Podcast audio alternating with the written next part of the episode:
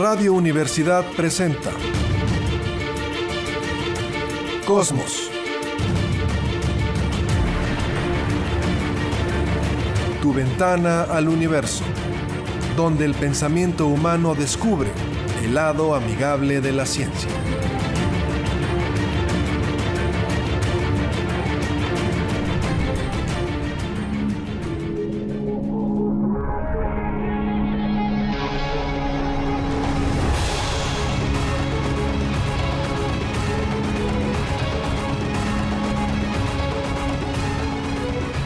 ¿Qué tal? ¿Cómo está? Muy buenas tardes, bienvenidos a Cosmos, tu ventana al universo, por supuesto, con muchísimo gusto en el 88.5 de frecuencia modulada en San Luis Potosí Radio Universidad.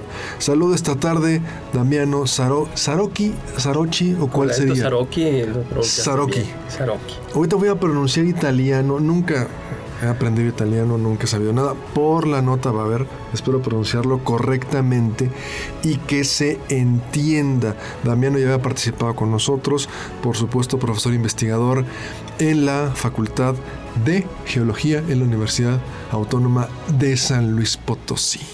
Entonces ya lo habíamos invitado, le hemos dicho, vente con nosotros aquí, date una vuelta, platicamos, porque su pasatiempo, uno de muchos, es la astronomía. Correcto. Como astrónomo aficionado. Sí. ¿Has publicado algún documento alguna vez como astrónomo, eh, digamos, algo más profesional o no, no te ha tocado publicar algún paper, algún documento? No, todas mis publicaciones son en el campo de la vulcanología. Ok. Y bueno, pu- puede parecer curioso también en el campo del arte. Ok, ok, ok, ok. Pero por el hobby he publicado cosas en eh, revistas de aficionados, eh, revistas italianas, eh, sobre todo, pero así profesionales no. No.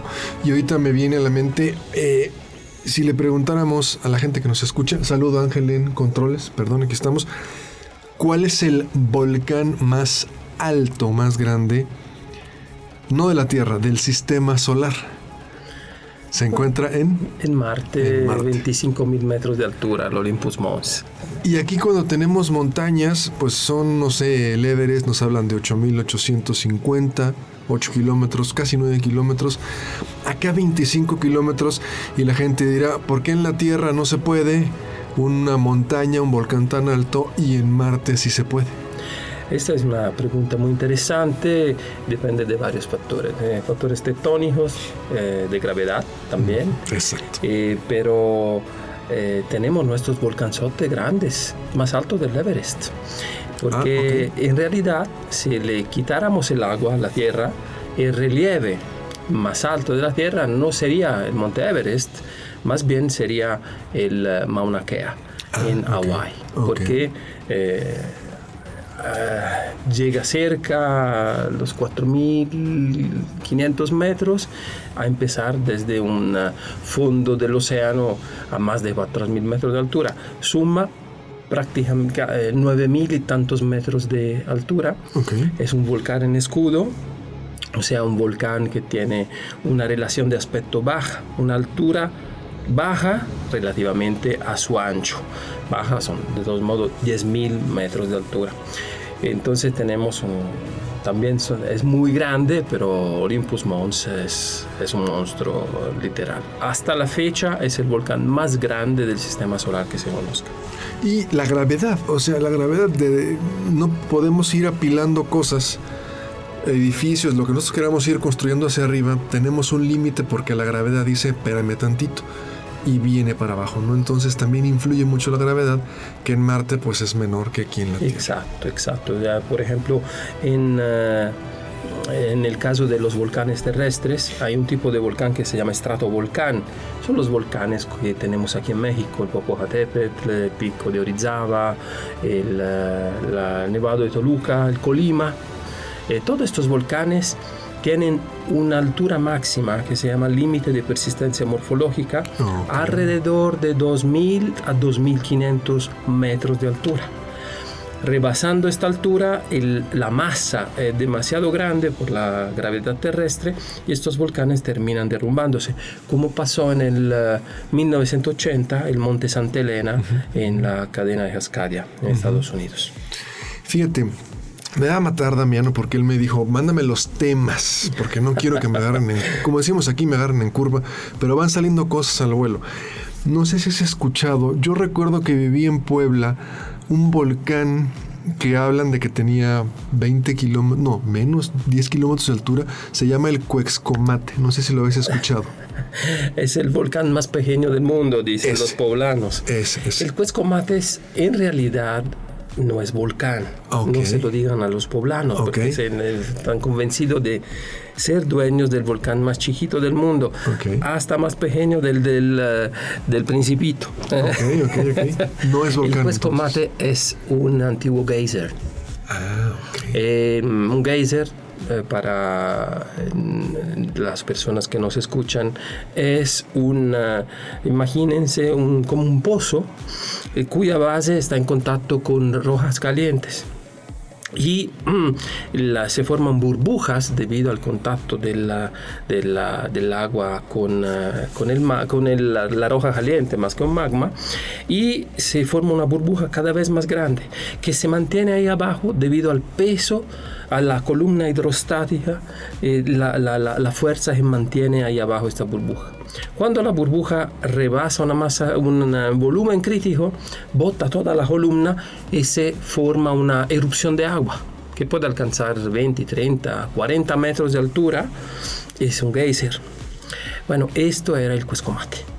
Era un, eh, todo alrededor tiene la forma de un volcán porque alrededor se van depositando concreciones eh, de mm, eh, material silicático, que en algunos casos se le da el nombre de geyseritas, y ahí se acumulan, y adquiere la forma de un volcancito. Pero bueno, en este, este, que está en un parque bonito ahí en, eh, en, Puebla, y de hecho se eh, han pasado algunas veces ahí por Puebla, en la zona central, ahí casi casi en el centro, huele a huevo podrido. Este es la anidride sulfurosa y significa que hay actividad hidrotermal todavía ahí. Entonces, bueno, ya el crecimiento de la ciudad, la mm, disminución de los manantiales, eh, la disminución de los acuíferos en la ciudad, le ha quitado eh, el agua, entonces ya no hay manifestaciones tipo geyser. Mm, probablemente en un periodo eh, mucho más atrás en la historia, eh, quién sabe, a lo mejor unos, hace unos miles de años, el Cuescomate todavía hacía sus erupciones de agua. Pero no es un volcán. No se puede definir volcán porque no es magma el que salía desde, desde... Porque los volcanes hay de muchos tipos. hablando de cosas astronómicas, hay volcanes de hielo. Han sido observados volcanes de hielo en eh, algunos de los eh, satélites de Júpiter o en los planetas más alejados del Sol. Em, y bueno, eh, es una forma de vulcanismo. Siempre cuando hay un líquido que sale de la Tierra eh, de, una forma efusiva o explosiva, se puede hablar de vulcanismo. pero ese ha sido definido criovulcanismo, el que se ha observado en otros planetas. Interesante. Un, volcán que emite hielo en lugar de emitir eh, lava o material piroclástico. hay erupciones de sodio en Io, cerca, el más interno de los satélites medíceos. Entonces, bueno, es, eh, es sutil, digamos, el límite entre un geyser y un volcán. El que cambia realmente es el tipo de líquido que, sale a la superficie. Fíjate, y con esto yo concluyo. Ahora sí, ya no te voy a poner en aprietos, te lo prometo. Pero cuando otro de mis pasatiempos es la ciencia ficción. Star Wars. Eh, cuando filmaron episodio 3, si la viste, te acuerdas que al final están peleando Anakin y Obi-Wan en una especie de fábrica fundidora. Y ellos, cuando querían hacer los efectos especiales, dijeron: pues no sabemos cómo. Y alguien dijo, oigan, ¿y cómo será eh, una erupción volcánica, el magma? Quiero pensar que esto debe haber sido en el 2002, 2003. Eh, hizo erupción un volcán en Hawái. Y entonces mandaron a uno de los, no al director, pero a alguno de los ayudantes, con tres, cuatro camarógrafos, vayan y tomen, hagan tomas para poder ver si podemos esa lava, cómo va escurriendo, meter en la película y además darnos una idea y alimentar el programa, el software que hace los efectos especiales para ver cómo este, reproducir, reproducir eso y que en la fábrica, en esta en episodio 3, si tú ves las tomas, algunas tomas son reales de este volcán que explotó en Hawái. Debe haber sido 2002 o 2003, no tengo el dato del volcán, pero fue en esa fecha más o menos. Sí, sí, es probable. Es que ahí en Hawái es bastante frecuente que haya erupciones volcánicas. Eh, ha habido una recientemente y bueno, más o menos cada 10 años hacia ahí grandes erupciones. Es muy probable. Ahora, los. Es que no puedo tener aquí a, Damián y no preguntarle, se vienen mil preguntas. En la Luna, los famosos mares que vemos, que son estas manchas, ¿nos dicen que fue vulcanismo esas manchas o fue otra cosa? Sí, definitivamente. Sí, fue vulcanismo, un vulcanismo muy, muy antiguo. Es algo que remonta hace miles de millones de años. digamos, cuando todavía la Luna eh, tenía una corteza encima de una, eh, una parte interna eh, todavía fundida. Y fueron los impactos de grandes astroblemas que perforaron esta corteza y originaron grandes inundaciones de basalto. Es una roja básica eh, que una de sus características es tener una viscosidad muy baja. Entonces originaron estos enormes flujos de, de lava que cubrieron grandes extensiones de la superficie de la Luna eh, que hoy en día se ven como estas manchas de un color un poquito más oscuro, lisas, que se definen mares. O sea, el mar de la tranquilidad, por ejemplo, el programa Apolo, el Apolo 11, donde llega, hace millones de años, llega una roca, hace un agujero, sale este material este magmático, vamos a llamarlo así, se seca y se queda ahí. Exactamente. Es, como si ustedes pueden imaginarse una, una joya con atole hirviendo, que se le forma una nata encima, se puede romper en algún punto esta nata, sale una erupción de atole y, y forma una zona lisa y así prácticamente se formaron los mares de la luna. Qué buen ejemplo de divulgación. Una erupción de atole. Ahí está, para que no digan que no lo ponemos. Pero no te puse en aprietos, ya viste, ¿no? Te, dije que no te iba a poner en aprietos. Pero bueno, ahora sí vámonos con información preparada para esta tarde. Lo que pasa es que tengo aquí a mi invitado y pues salen preguntas, salen preguntas. Y como uno va poniendo las cosas, ¿no? No es que no haya improvisación, pero yo siempre lo he dicho en estos 20 años que tenemos en la radio, nunca hemos manejado una escaleta. Me van a crucificar aquí los compañeros, pero es conforme uno va viendo al invitado o si tenemos más gente, le da uno más tiempo a una persona, eh, lo quita, o sea, ya es como un partido de fútbol, a ti te gusta el fútbol, el técnico prepara un partido, pero sobre la marcha un jugador va expulsado, un jugador amonestado, un jugador trae bajo rendimiento, hace un cambio, entonces ya sobre la marcha él va ajustando el partido, ¿no? Entonces, y es lo bonito porque le da más dinamismo, claro, ¿verdad? Entonces, la vez pasada me agarraste en curva con las mujeres astrónomas. Sí, claro. no, no, pero ahorita sí ya vas a ver que no, te lo puedo asegurar. Bueno, Vámonos con información preparada, por supuesto, para esta tarde, a ver qué le parece. resulta que hay en astronomía lo que conocemos como eventos transitorios o los transient. Normalmente en el espacio podemos encontrar un evento en el cual se libera una gran cantidad de energía durante muy poco tiempo y después todo vuelve a la normalidad, como si fuera una explosión muy grande, se libera una gran cantidad de energía, de luz, calor, dura muy poco tiempo, sobre todo si hablamos de términos astronómicos, y de repente todo vuelve a la normalidad. Estos eventos se les conoce como transitorios o transient en inglés, no sé la traducción, pues transitorios. Transitorios, ¿no? Porque eh, a lo mejor podríamos decir exacto en español transitorio. Y uno de estos transitorios podría ser, por ejemplo, una explosión de supernova. Recuérdanos un poquito qué es una explosión de supernova. hay fases en la vida de las estrellas en que, digamos, la combustión interna eh, ya eh, termina de eh, quemar desde un punto de vista de la reacción termonuclear que ocurre en su núcleo, eh, ciertos elementos. Y es como cuando un coche pierde de carburación, entonces empieza a, cascabelear. cascabelear.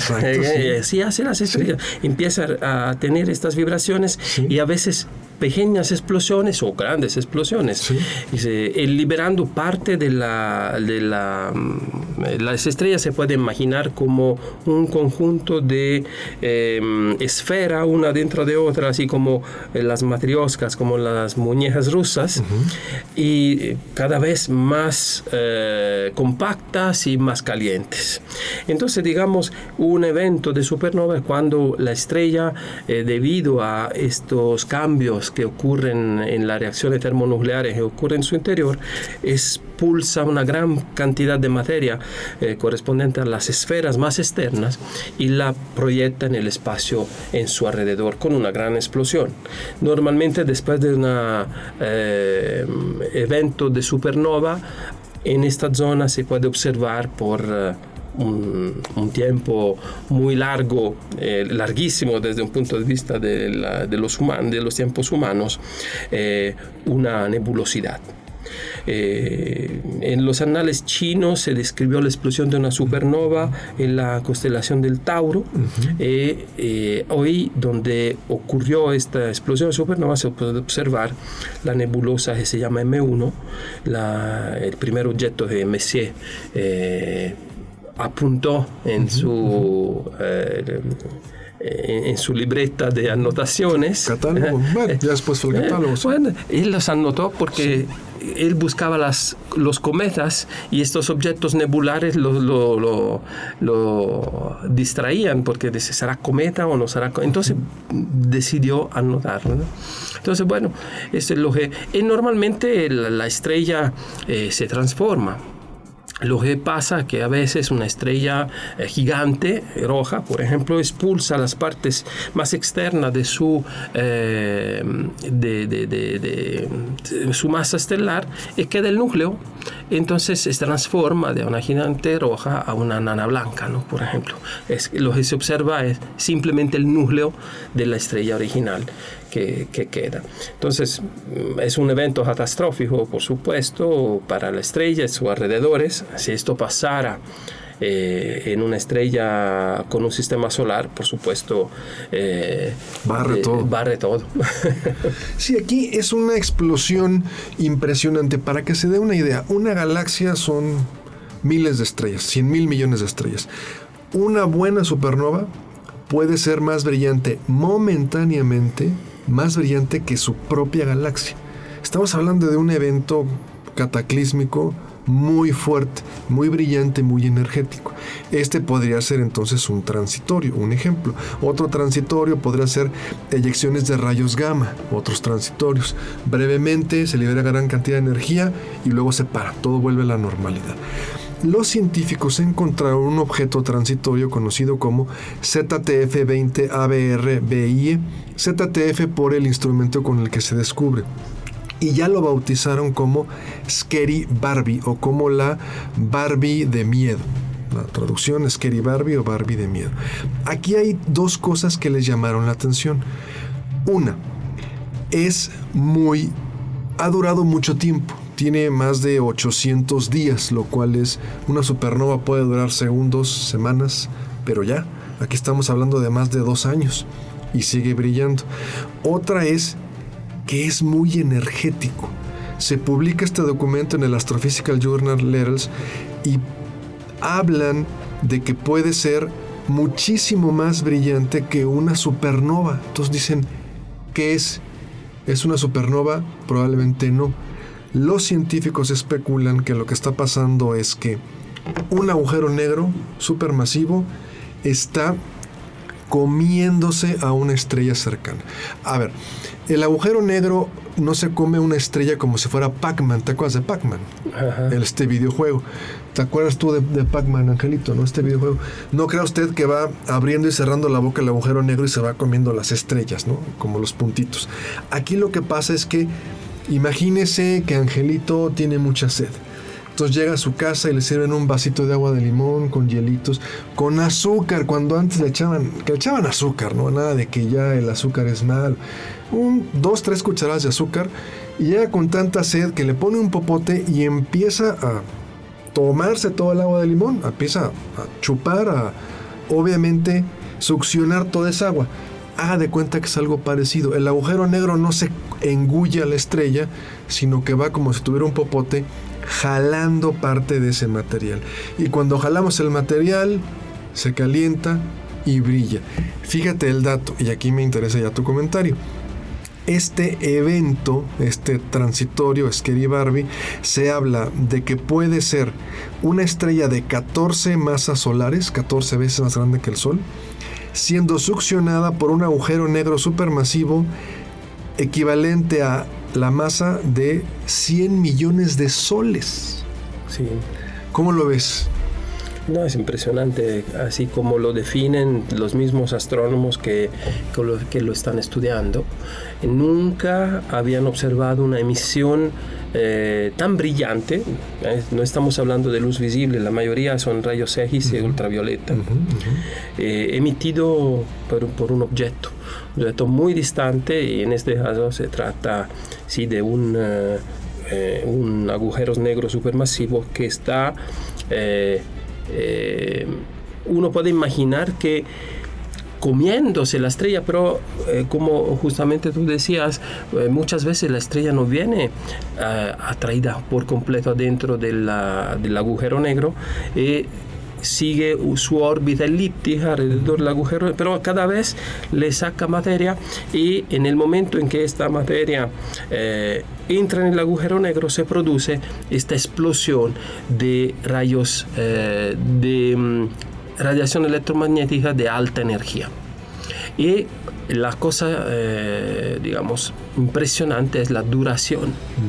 O sea, puede tardar hasta 10 años un agujero negro para eh, comerse por completo una, una estrella. ¿no? Entonces ya están pensando que probablemente en el 2025, eh, otra vez podríamos presenciar un fenómeno de este tipo en, en el mismo en el mismo objeto.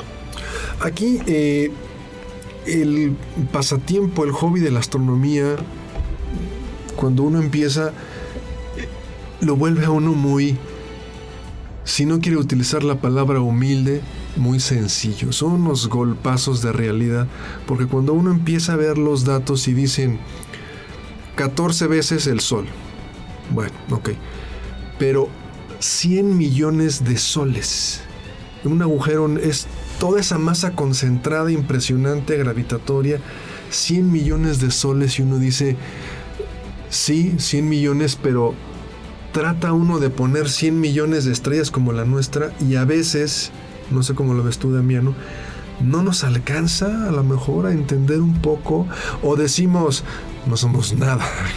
¿Cómo lo ves tú? Sí, no, de hecho, eh, creo que la, astronomía es un hobby bellísimo desde este punto de vista porque te, te hace entender lo nada que somos a comparación de lo que está allá afuera, de lo que vemos y de lo que no podemos ver, porque probablemente lo que existe va más allá de nuestra imaginación. Y obviamente eh, cuando intentamos eh, encontrar explicaciones y encontrar eh, y se habla de seres superiores, divinidades, yo a veces cuando trato de entender las masas de las cosas en astronomía o las distancias, una galaxia, Andrómeda, 2.3 millones de años luz de distancia. Estamos viendo Andrómeda como era hace 2.3 millones de años y uno dice, híjole, o sea, si yo quiero mandar un mensaje a Andrómeda, viajaría a la velocidad de la luz, tardaría 2.3 millones, ya no vamos a estar aquí. Entonces, como que sí son golpes de humildad. ¿Cómo lo ves tú? No, sí, por supuesto. De, esto, de hecho, estos fenómenos que estamos observando ahora, gracias primero al Hubble, ahora el James Webb eh, eh, Observatory, eh, son fenómenos que ocurrieron hace cientos de millones de años. Entonces, digamos, ya son cosas que llegan a nosotros, podemos predecir cuándo va a ocurrir el próximo, pero es algo que ya ocurrió, ya probablemente no existe, o sea, ya, ya desapareció todo, ¿no? Entonces, es algo Mm, golpes al ego. Entonces, a los que llegan muy acá y, de repente uno quiere empezar en esto y son unos golpes al ego, pues bastante, bastante fuertes. Pues bueno, en resumen, entonces este transitorio Scary Barbie o Barbie eh, de miedo simplemente es un agujero negro supermasivo que está chupándose una estrella por ahí que está pasando en el vecindario del agujero negro, jala cualquier cantidad de material y esto provoca que se libere estas partículas cuando se aceleran una gran cantidad de energía y que sea muy brillante. Bueno, nos quedan 30 segundos, un comentario final y nos vamos a la pausa. Sí. Bueno, mi comentario en tanto agradecerte de la invitación. Siempre es un gusto, eh, un, eh, un, gusto estar con las personas que en este momento nos están escuchando, esperando que eh, lo que eh, los temas que estamos tratando sean de su interés. Muy bien, nos vamos a ir a una pausa, estamos en Cosmos, tu ventana al universo, una pausa muy breve y regresando, mucha más información, está con nosotros Damiano Saroki. Una pausa breve y volvemos.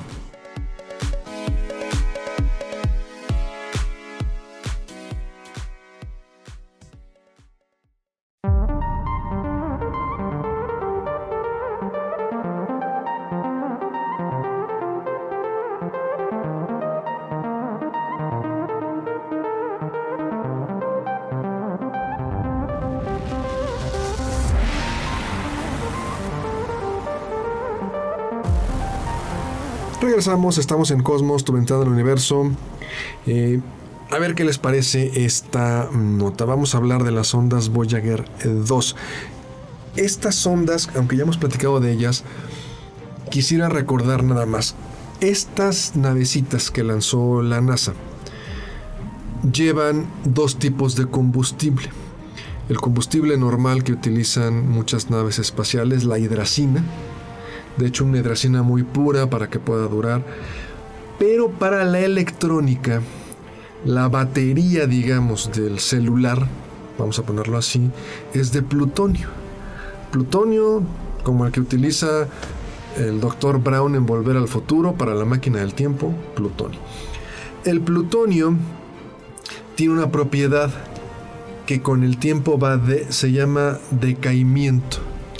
¿Nos puedes recordar un poquito qué es esto? ¿Qué le pasa al plutonio? ¿Por qué decae? Sí, bueno, eh, hay que recordar así brevemente que los átomos en algunos casos pueden diferir en, su núcleo. Eh, a veces el núcleo de los átomos eh, puede tener... un átomo en equilibrio normalmente tiene el mismo número de protones y neutrones, pero hay el protón el número de protones es, el que le da su ubicación en la tabla periódica de los elementos. Entonces, que determina qué tipo de elemento es. Eh, sin embargo, además de los protones, puede tener neutrones. Y los neutrones, mm, por su definición, eh, tienen una... Eh, tienen una carga neutra, aunque tienen masa. Y hay eh, átomos que tienen un cierto número de protones, pero puede variar el número de neutrones. Este tipo de átomos se llaman isótopos. Y sin entrar demasiado en detalle en este momento, digamos que em, estos neutrones en algunas circunstancias eh, eh, se pueden separar en un protón o positrón y en un electrón auger. Eh, que protones y electrones tienen, la, eh, tienen eh, una masa muy diferente, eh, tanto que la del electrón es transcurable, es despreciable respecto a la del, del protón, sin embargo la carga es igual.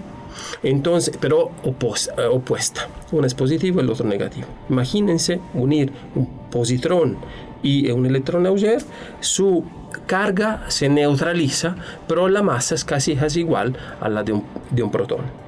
Correcto. Entonces, bueno, cuando esto, este fenómeno ocurre, o sea, la, eh, este electrón Auger eh, viene eliminado del, del, neutrón, ese neutrón se transforma en un protón, el electrón es una energía que se va del átomo, entonces el elemento cambia su casilla en la tabla periódica de los elementos. Y esto ocurre con liberación de energía. Este fenómeno es, el que se conoce como dejaimiento deberíamos explicarlo, pero necesitarían mucho más tiempo, porque no todo el dejaimiento ocurre de la misma forma. Hay algunos eh, que ocurren con eh, la separación del positrón del electrón, hay otros, al contrario, que se... Eh, con eliminación de heliones que son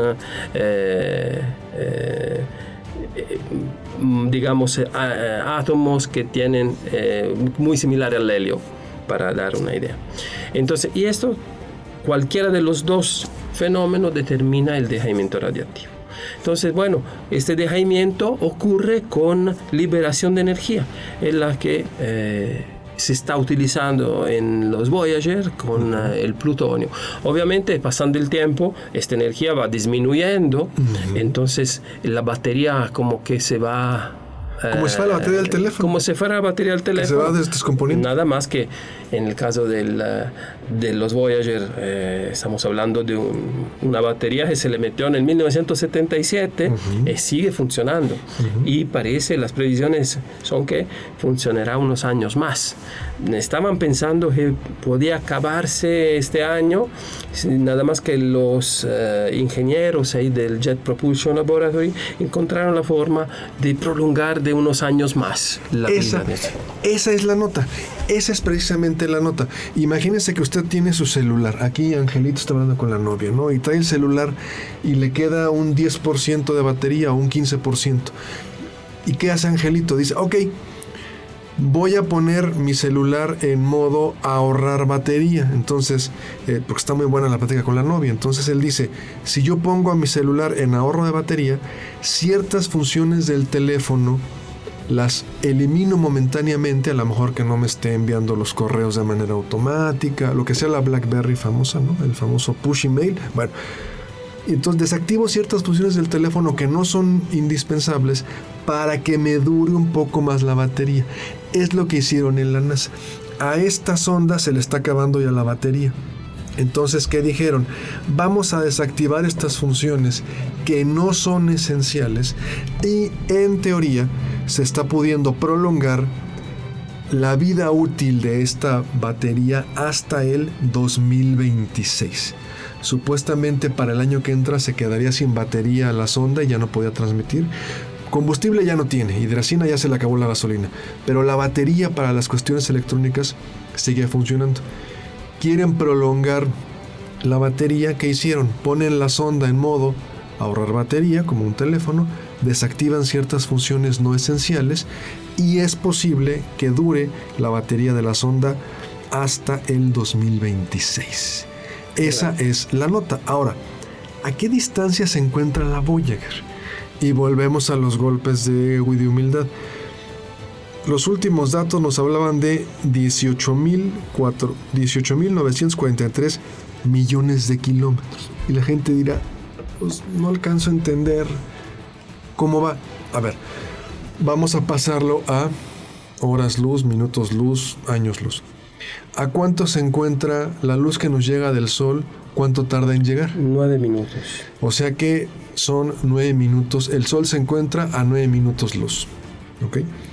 Júpiter, ¿a cuánto se encuentra? Pues aproximadamente estamos hablando de unos 43 minutos luz. Plutón se encuentra a 5 horas luz. Yo envío un mensaje a la sonda Nuevos Horizontes que está trabajando en Plutón tarda 5 horas en llegar y 5 horas en regresar. ¿A cuánto crees que se encuentra más o menos, en este caso, la sonda Voyager 2 en horas luz? ¿Cuánto le calculas más o menos? Eh, como en 300 horas más o menos. Está, no tanto. Estamos casi a 18 horas luz. Ah, no, pensé que era mucho más. O sea, pero estamos hablando de que 18 horas luz, distancia de la Tierra a Plutón, vamos a multiplicarla 5 veces y un poquito más. O sea, sí está muy lejos. De hecho, estamos más allá del límite de la heliosfera, ah, que es la zona de influencia, digamos, donde llega el viento solar. Exacto. Eh, y eso es algo interesante, es impresionante pensar cómo estas dos eh, sondas espaciales que fueron lanzadas en 1977, eh, em, con creo, si no me equivoco, que el periodo en que pensaban utilizarla eran cuatro años. Exacto. Algo así. Y la cosa interesante es que la primera sonda que se lanzó fue la 2, eh, después de unos días eh, lanzaron la 1. La 1, sí. Y bueno, y la cosa interesante es que los instrumentos que tiene a bordo esta gran parte de uno de estos instrumentos se eh, rompió inmediatamente en la Voyager 1 y está funcionando en la Voyager 2 que sigan funcionando. Esto es algo. Entre esto, por ejemplo, instrumentos que miden el campo magnético, otros que miden la densidad de moléculas. Y esto es muy, muy importante porque, por ejemplo, han encontrado unas cosas eh, extraordinarias que no se esperaban, que saliendo de la, de la heliosfera pensaban, estamos en el espacio interestelar, no hay nada, y, y no, no es así. Encontraron que eh, había un, incremento del número de moléculas eh, que no se saben explicar. ¿No? Entonces, bueno, eh, después de haber mandado las imágenes increíbles desde Júpiter y Saturno y después Urano y Neptuno, siguen dando información científica y de lo que yo entendí es que aún después de, de los 3, 4 años que em, se, le da de vida con esta, lo hicieron, creo, apagaron el sistema de calefacción, eh, que, que, evidentemente consideraron que no era indispensable, y con esta energía más eh, podrán eh, continuar mandando información a la Tierra. Hay un radiotelescopio en Australia dedicado a la sonda Voyager que recibe la información que, que nos están mandando esta, esta sonda. Y es algo increíble. O sea, además nos mandaron una fotografía de familia con los planetas de la Tierra y con el Sol ya el sol que se ve como una estrella, ahí donde se encuentran ahora. Y, bueno, y después su función continuará porque va perdiéndose en el espacio, a lo mejor ya perderemos contacto, sin embargo, es, una, es un testimonio de la civilización. Eh, eh, Carl Sagan, mítico Carl Sagan, eh, pusieron él y su grupo un, disco de platino con grabadas las cosas más importantes de la... Obviamente no mandaron un compact disc, no, todavía no existían, estamos hablando de 1977. Entonces, pero hay eventuales extraterrestres, alienígenas que encontraran la sonda podrían saber de nosotros. Ahí, ahorita vuelvo a lo, del testigo de, lo que serían estas, estas naves, pero aquí lo importante, hablamos de heliosfera. Viento solar, pues el sol nos avienta, el programa pasado platicamos de plasma, ahorita le vamos a preguntar nuevamente a Ángel qué es plasma y si no nos contesta lo vamos a reprobar porque lo dijimos el programa pasado. Nos avienta partículas cargadas, así lo habíamos dicho donde está la influencia de estas partículas cargadas es una burbuja que le denominamos heliosfera. No nos hagamos bolas. Ahorita que empieza el calor, imagínese que usted tiene un ventilador muy grande y está ventando aire. Está usted más cerca, pero se va alejando, alejando, alejando. Y llega un momento en el que dice, ya no distingo entre el viento normal que hay aquí en la Tierra, o sea, el aire normal que, que tenemos, y el ventilador que me está arrojando ese aire. Ya no distingo entre el ventilador y el aire que está haciendo normalmente. Ahí sería como decir, ya salimos de la influencia de esa heliosfera. Se conoce esto como la heliopausa. Entonces, ya no distingo entre el ventilador y el aire normal que está aquí pegando. Eso sería heliosfera, heliopausa. Ya lo demás Híjole, yo por más que lo leo y lo trato de explicar, es muy complicado. Le recomiendo que vea las imágenes. Viendo una imagen, estamos en radio, busque usted heliosfera, heliopausa, le van a aparecer imágenes y le van a aparecer otros términos que ya en radio es más difícil de explicar. Choque de terminación, heliofunda. Entonces, si usted busca heliosfera, le van a aparecer y le pone en Google imágenes, lo va a entender seguramente mucho mejor. Pero estas ondas ya están fuera de la influencia del ventilador, ya están en el espacio interestelar, ya no alcanzan a recibir, percibir estas partículas cargadas del Sol. Este ventilador enorme que nos está echando aire ya no alcanza a detectarlo, es decir, ya salieron de una, vamos a ponerle, frontera imaginaria, ¿no? Correcto. Ahora, perdón, sí. Sí, sí, no, no. En este caso, eh, volviendo a lo que es eh, el testigo de estas sondas, para mí sigue siendo muy interesante porque se les va a acabar el, el, combustible, ya se acabó, se le va a acabar la batería, pero va a seguir deambulando como una botella en el mar. Un mensaje, es lo que decía Carl Sagan, aventar una botella con un mensaje en el océano cósmico. Pero a mí lo que más me sorprende, me da tristeza, melancolía, como usted lo quiera ver, o, me sorprende, es que podemos el día de mañana no existir ya como raza humana y esos dos objetos van a ser un testigo de que en algún momento, en algún lugar, existió lo que se llamó Homo sapiens. A mí eso me vuela en la cabeza. ¿Tú cómo lo ves también? Es impresionante pensarlo, pero sí, totalmente cierto. Estos dos testigos continuarán vagando en el espacio interestelar.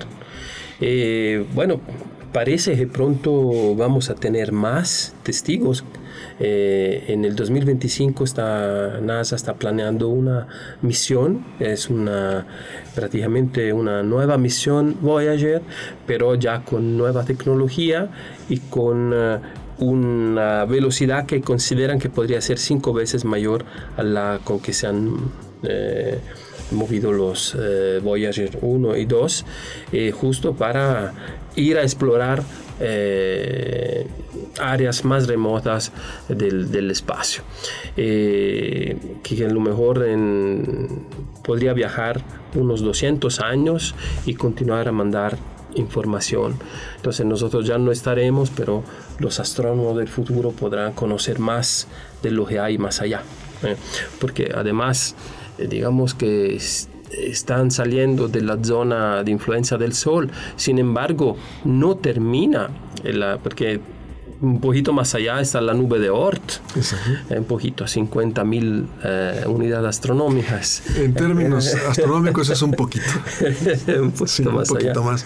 Entonces, digamos, y todos los objetos, los uh, planet dwarf, los planetas enanos que hay, que probablemente son los objetos más abundantes en el sistema solar, que son más allá de, Neptuno. Eh, Plutón se consideraba el noveno planeta y cuando empezaron a descubrir uno y otro y otro y otro, dice, espera, o todos son planetas, entonces nuestro sistema solar va a tener cientos de planetas. Imagínate la maqueta de los niños, ¿no?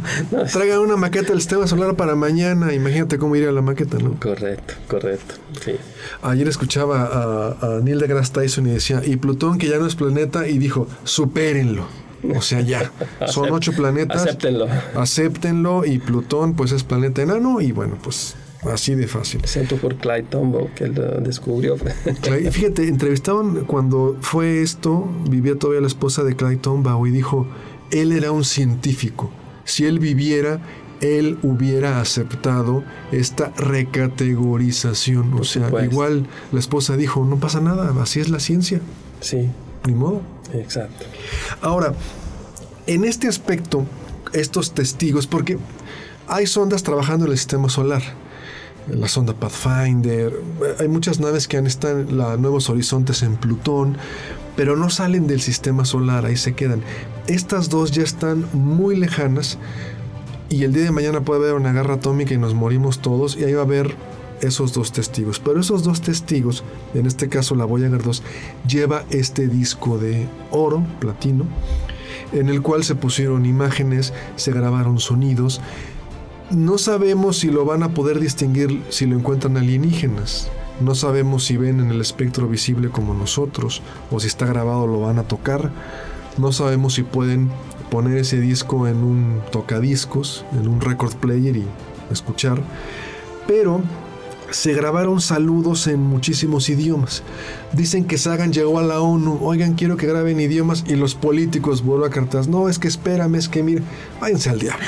Se fue a la Universidad de Cornell, donde él trabajaba, centro de idiomas, oye, tú hablas italiano, a ver, ven, tú hablas español, a ver, grábame un saludo. Y traigo dos. En este caso, en el minuto 1 con 54 segundos, el anuncio o el saludo en italiano, espero pronunciarlo correctamente, dice Tanti auguri et saluti. ¿Qué es eso? ¿Quién sabe? ¿Qué dije? Tanti auguri e saluti eh, significa eh, eh, cuando se augura algo es, es felicitar. Eh, Ok. muchas felicidades y saludos Ah, para traducirlo. Y Carl Sagan además eh, sabía un poco de italiano. Era muy amigo de Franco Pacini, eh, director del Observatorio a- Astronómico de Florencia, y también presidente de la IAU, en la Asociación Internacional de Astronomía. Y yo por una nada no tuve la suerte de conocerlo personalmente. A Carl Sagan. A Carl Sagan. Ah, ¿En qué Mi- año? Este habrá sido el 82. ¿En Italia? 83, En Italia. Ah. Yo de chavito sí frecuentaba el observatorio de Arcetri. Sí. Eh, bueno, eh, ahí vivía Franco Pacini, el director de este observatorio. Y uno iba el domingo, tenía tiempo, le encantaba hablar con los chavos, así, de astronomía, era una gran persona y gran amigo de Carl Sagan. Y me dijo, mira, ¿sabes qué? Carl Sagan este año viene a pasar las vacaciones, vamos en Sardinia, al mar, juntos, y va a estar en Florencia en estos días. Dijiste, ¿a quién tengo que ¿Quieres matar? con- ¿A quién tengo que Yo matar? Aquí es el, Ah, claro. Creo que lo llamé 20 veces al pobre Franco Pacini. Sí. Después, Sagan por alguna cosa de trabajo familiar, tuvo que cambiar. Y ahí me perdí la ocasión de conocerlo personalmente. Fíjate. Pero se quedó mi, mi ídolo. Pero fíjate, era cuando ya estaba la serie de Cosmos, ya en el 82 Ya estaba era en conocido, todo era muy su famoso. apogeo. No sé en Italia, pero aquí uno iba, ya no existe eso. No había internet, no había antenas parabólicas, sistemas satélite. Uno iba al puesto de periódicos y compraba un capítulo cada 15 días. Entonces, en un VHS Cosmos, eran 13 capítulos. Capítulo 1, uno iba al puesto de periódicos, lo compraba y a los 15 días iba a comprar el segundo, el tercero hasta llegar al 13. No sé, en Italia. En lo Italia pasaban en la televisión. Lo pasaban en la televisión. Ok. Tuve la suerte y no me perdí ni una de las Claro. de, la- de los episodios de la serie, que en ese entonces eran extraordinarios. Verlo hoy, obviamente, quedan extraordinario, pero por supuesto hay cosas que son un poquito superadas, pero el, la, forma de explicar conceptos difíciles de una forma tan sencilla de Carl Sagan, este, queda. eh, yo creo que tengo dos ídolos científicos, uno eh, sin duda Carl Sagan. Fíjate, cuando salió en DVD, por ahí del 2002, 2003, yo compré la serie, los 13 capítulos. No se lo presto a nadie. Y llega gente y me dice, préstamelo para grabarlo. No, préstamelo para verlo. No, porque ya no se consigue. Y entonces, si yo lo presto, no me lo regresan. Y entonces lo voy a perder de mi colección. Entonces, Claro, claro. ese no se lo presto a nadie. Y pues hacer copias piratas, como que a lo mejor no estaría muy bien la recomendación aquí en- al aire, ¿no? Entonces, bueno, Voyager 2 concluimos. Fue lanzada el 20 de agosto del 77 desde Cabo Cañaveral. el 5 de noviembre del 2018 salió de la heliopausa, lo que comentábamos. Obviamente se aprovecha las posiciones que iba a tener Júpiter y Saturno. Es decir, platícanos un poco de esto, por favor, de menos. Ay, nos quedan, qué bárbaro, nos quedan tres minutos. Qué rápido se nos fue. Bueno, la gravedad fue también parte del combustible de la misión. A ver, platícanos. Por supuesto. Yo la verdad no sé si fue algo que fue planeado si así fuera, eh, sería eh, absolutamente extraordinario, pero yo creo que fue la conjuntura de una parte de buena suerte que se encontraron los dos planetas en la misma zona del espacio se utilizó como eh, eh, em, efecto resorte. Eh, se le dio un golpe gravitacional a la sonda para acelerarla y darle la posibilidad de ir mucho más allá, mucho más allá sin consumar demasiado hidrazina. entonces digamos que sí fue súper bien planeado el vuelo. Eh, ahí por parte de los científicos del JPL. No sabemos si fue, ¿te gusta el fútbol? No sabemos si fue un centro, si quiso centrar o tirar a gol, pero le salió el gol. Sí, entonces uno, tiene, la uno le dice al jugador, pues de todos modos, si no lo planeaste así, te salió y felicidades, ¿no? La fortuna es parte de la, de la, de la actividad científica. Eh, sin fortuna o caso o, o casualidad, muchos descubrimientos no hubieran salido. La Voyager 2 cuando se lanza corre el año del 77. Se acababa de estrenar La Guerra de las Galaxias bajo el título Episodio 4, Una Nueva Esperanza. Imagínate nada más. Se estrena Star Wars y se lanzó a la sonda. Estamos hablando ya de... Se van a cumplir 50 años en el 2027. O sea, cuarenta y tantos años no deja de ser sorprendente pensar qué estábamos haciendo nosotros. El Papa iba a venir a México. ¿Cuándo fue Juan Pablo II? Porque me acuerdo vagamente, así como que fue a Puebla, me acuerdo haberlo visto. A lo mejor fue el 78, pero. O 79, seguramente. pero, 79. Pero al final eh, pensar lo que estábamos haciendo y cómo estábamos cuando se lanza esta sonda que sigue enviando información a la Tierra. Por supuesto, por supuesto. Todavía tenían que salir a la luz el eh, Sinclair, los ZX Spectrum y el, eh, los, la Commodore 64. Todavía no, no, estamos hablando de una tecnología eh, que era la del Datsun, eh, el Datsuncito del 77. No era Nissan, era Datsun. Era Datsun. Eh, estamos hablando de esa tecnología. Con esa tecnología imagínense, extraordinario que después de tantos años estas ondas están funcionando todavía. Y la cantidad de memoria, que por ese entonces era muchísimo, no me acuerdo, eran eh, pocos gigas, eh, era, pero era extraordinaria por ese entonces. Hoy en día eh, cualquier más económico de los teléfonos tiene muchísima más memoria de las que tienen la sonda Voyager. Y con un eh, una gestión extraordinaria por parte de los ingenieros que eh, están trabajando en eso, eh, todavía la están utilizando al máximo. Yo sé que ahí en Pasadena tienen una, un simulador donde hay una copia exacta del, de los dos Voyager y ahí van eh, trabajando sobre estas piezas de anticuariato para ver cómo se puede optimizar y es así que decidieron de eliminar los eh, calentadores para poder tener 3, 4 añitos más de batería. Se nos acabó el tiempo. Damiano, muchas gracias. Si usted nos está escuchando y quiere que regrese, mándenos mensaje para que comprometerlo a que siga viniendo al programa. Damiano, gracias. No, a ustedes. Muchísimas gracias. Nos comemos por ahí unos segundos. Ángel, gracias. Buenas tardes. Nos vamos. Esto fue Cosmos, tu ventana del universo, todos los sábados en punto de las 6 aquí en Radio Universidad. Pásenla muy bien. Nos vemos.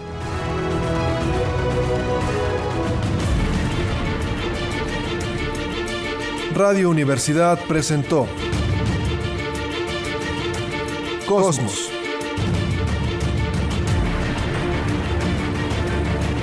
ventana al universo, donde el intelecto humano descubre el lado amigable de la ciencia.